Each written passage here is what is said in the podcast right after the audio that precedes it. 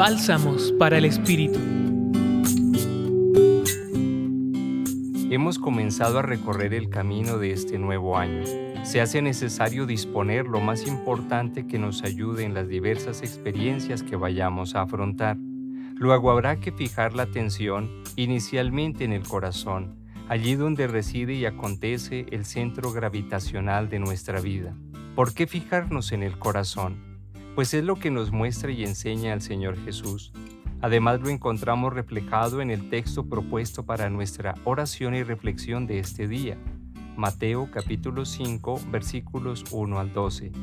Si bien la atención nos lleva directamente a las bienaventuranzas, en los primeros versículos comienzan a develarse los fundamentos actitudinales de Jesús. Desde su corazón ve a las personas y se hace sensible a las situaciones en que se encuentran, para luego mostrarnos las bases o valores fundamentales del reino.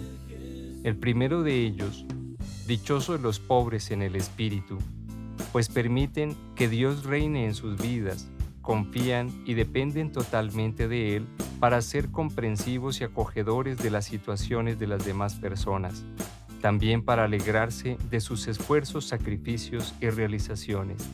Pidamos la gracia para que en este nuevo año tengamos una mirada como la de Jesús que haga posible estrechar más nuestra relación con Él, con las demás personas y con toda la creación.